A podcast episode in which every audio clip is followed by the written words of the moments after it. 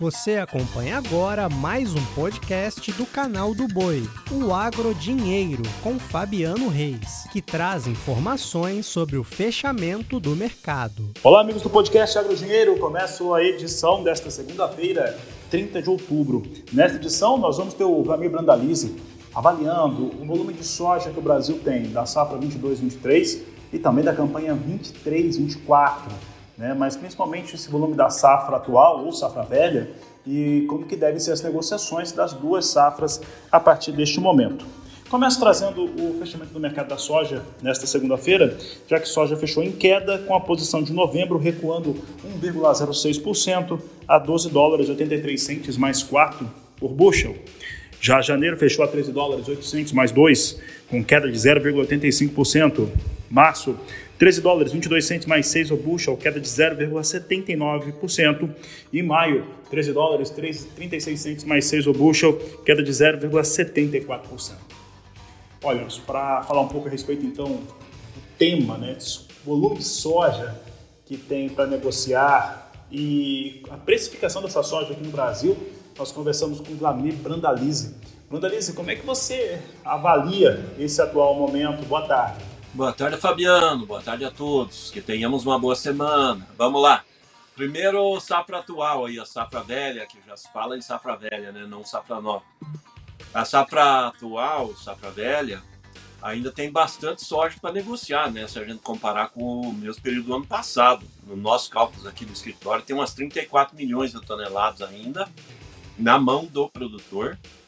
E o ano passado, nesse período, era 18,5 milhões. Então, para a indústria nacional está tranquilo, não tem necessidade de falta de soja. A indústria ela vai comprar soja provavelmente aí até o mês de novembro, mais algumas semanas depois de dezembro ela para e volta às atividades só depois da metade de janeiro, né? E também tem aquela parada de final de ano do setor de ração. Ele chega ali na, no dia 10 de dezembro em diante o setor praticamente entra em manutenção e dá uma parada no segmento de ração que puxa a demanda de soja, né? Está é, atrasada a comercialização e o que a gente está sentindo, Fabiano, é que o produtor, ele, quem segurou até agora, ele está vendendo aos poucos aí na hora que ele precisa de caixa aí para tocar safra, para pagar alguma dívida.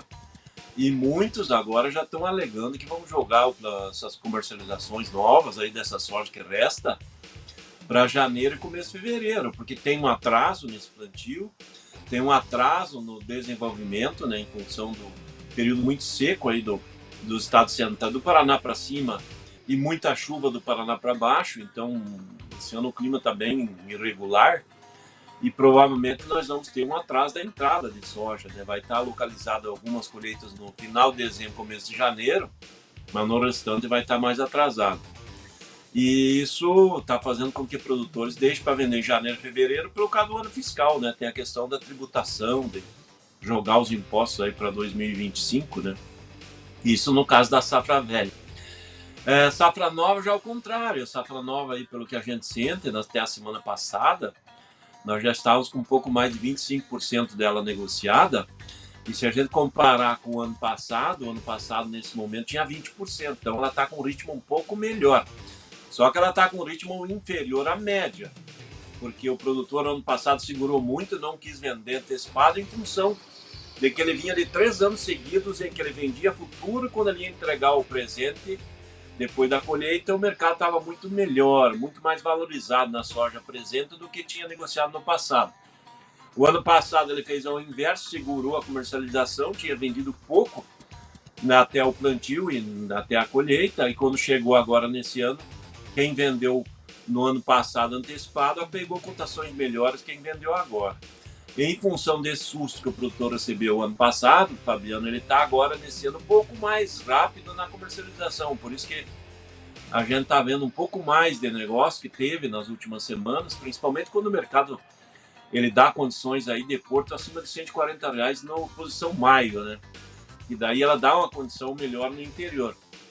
Então o produtor tem negociado mais, por isso que a gente acredita com uns 25%, 26% da safra negociada e o ano passado nesse momento era 20, mas a média nesse momento seria um pouco acima de 30, né? Então ele está abaixo da média, mas está melhor que o ano passado. Esse é o cenário aí do, dos negócios, safra velha e safra nova. Né? É, Brandalice, você fez esse comparativo, eu estou lembrando que é, nós tivemos na última safra né, essa, esse atraso por conta do produtor que viu em três oportunidades anteriores a, a soja ganhar mais preço. Então ele deu um rebote em cima do mercado e aí talvez esses dados, inclusive dessa, desse momento, sejam, não sejam tão interessantes para comparar, que eu estava olhando aqui esses números, porque foi exatamente na data, né, naquele período que o produtor resolveu, é, de uma maneira estratégica, realmente atrasar suas vendas e aí desandou completamente né, o, o cenário. Para o volume de soja que está em. Para volume de soja, que é histórico para o Brasil se colher mesmo as previsões que, que nós temos, 20, 25% ainda é muito baixo, é, em relação ao que nós temos, ainda mais considerando que em janeiro ele vai estar tá vendendo soja da safra atual e você falou em 34 milhões de toneladas? É, Fabiano, o problema é esse exatamente que você citou, né? Nós vamos repetir o erro. O erro não, o problema, né? Vamos dizer assim que é um problema que a gente tem. É, os portos brasileiros são os mesmos. Nós estamos com problemas de embarques também, né? Em função das chuvas em excesso, né? Está atrasando o embarque em Paranaguá, em São Francisco, em Santos, porque está tendo muita chuva nos portos e acaba atrapalhando os embarques. Nós vamos seguir provavelmente nessa linha, né? Esse ano talvez que vem pela frente aí vai ter mais chuvas nas regiões que tem portos.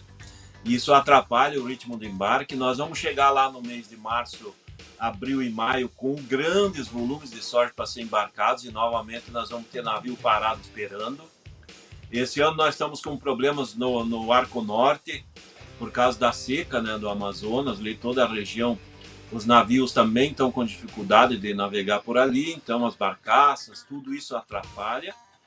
E por isso que eu estou citando, né, que o produtor vai enfrentar uns problemas muito parecidos com esse ano, né? Nós vamos chegar na hora da entrega da soja safra nova, ainda tendo safra velha para negociar. E o comprador numa posição mais confortável, alegando que tem dificuldade para embarcar, então nós vamos ter novamente aquela corrida negativa de prêmios, né? Porque mesmo que Chicago não, Chicago não olhe muito para essa condição do Brasil, é, mercado local é prêmio nos portos, eles votam a mão. Esse ano nós tivemos um prêmio de 230 negativo, né? Hoje o prêmio da safra nova aí lá para posição de abril e maio, ele está na faixa de 90, um dólar, um dólar e 10 aí negativo. É provável que ele vai furar aí 1,50, provavelmente ou mais, né, negativo de novo e acaba atrapalhando a vida do produtor, né? Então o produtor, ele, a gente tem recomendado, né? Se ele vai precisar caixa para pagar dívidas, alguma coisa entre os meses de final de fevereiro, março, abril e o mês de maio, ele se preparar para vender o antes desse período que ainda ainda terá condições ou depois uh, desse período lá para o meio do ano, né? Porque nós vamos ter aquele impacto, né? Mesmo que o clima já causou problemas nessa safra aí, porque era uma safra que era esperado aí, todas as estimativas mostravam aí de 162 a 168 milhões de toneladas. Eu acredito que nessa condição de clima, hoje a gente pode colocar, se normalizar o clima de agora em diante, talvez chegue perto de 160, mas nós já perdemos de 2 a 7, 8 milhões de toneladas, dependendo do ponto de vista, já foi perdido por causa do excesso de chuva no sul, por causa dessa seca nos estados centrais de replantio, que talvez não tenha nem semente para replantar, e muitos produtores não vão replantar porque está vendo a, a soja germinando aí eh, com bastante falha, mas vai ver que também tem o custo de, de, de, de comprar semente, de plantar novamente. É uma situação, é um ano que está começando complicado. Esse ano meio geral, né? O ano passado nós tínhamos uma seca localizada no sul e condições regulares no restante do Brasil.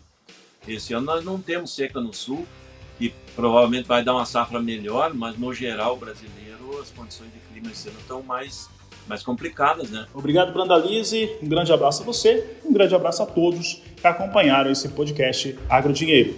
Você acompanhou o podcast Agrodinheiro. Para mais informações, acesse o nosso portal sba1.com. Até a próxima!